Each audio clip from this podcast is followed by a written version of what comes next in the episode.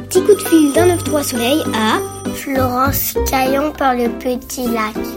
Comment est né ce projet de spectacle alors le Petit Lac est né d'une commande de, l'Académie Fratellini pour euh, deux étudiants euh, apprentis. Comme je travaillais à ce moment-là sur la création euh, du lac des Cygnes, donc une pièce tout public, le Grand Lac on l'appelle, j'ai trouvé que ce serait sûrement pertinent de faire une version de ce spectacle pour la petite enfance. En fait, la petite enfance, ça fait partie de la commande de l'Académie Fratellini c'est l'Académie Fratellini qui m'a commandé une pièce pour euh, deux étudiants, étudiantes euh, apprentis à destination des écoles maternelles. Quel moment du spectacle préférez-vous? Je vais botter en touche, je vais dire que j'aime euh, chaque instant de cette pièce parce qu'il y a vraiment des moments assez différents entre tout ce début où ils sont un peu dans leur univers, dans leur univers et où ils se découvrent. J'aime beaucoup le premier moment où ils se voient en fait, ils se rencontrent.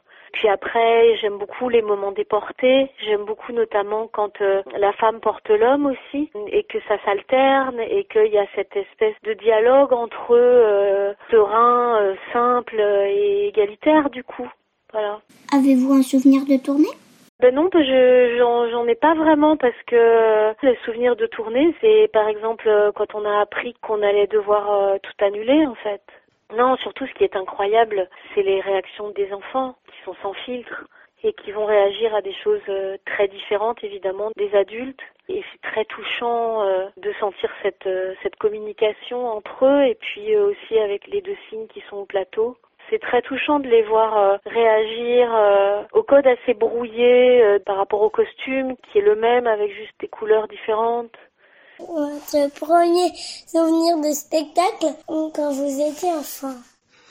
Alors mon premier souvenir de spectacle, bizarrement, c'est un spectacle dans lequel je devais danser et c'était le lac des cygnes, justement.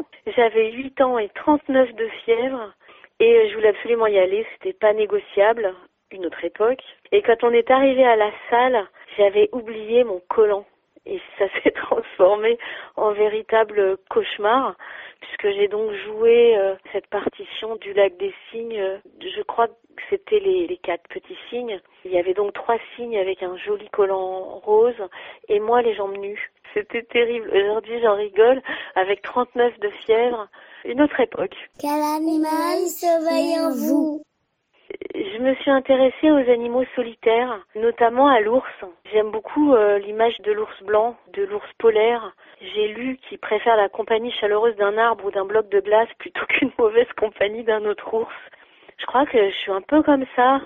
En plus, c'est l'occasion pour moi de parler des ours polaires euh, qui sont quand même menacés de disparition euh, avant la fin du siècle à cause de la fonte de la banquise et qui se rapprochent donc des villages et qui créent euh, beaucoup de problématiques dont on est imprégné aujourd'hui par l'actualité.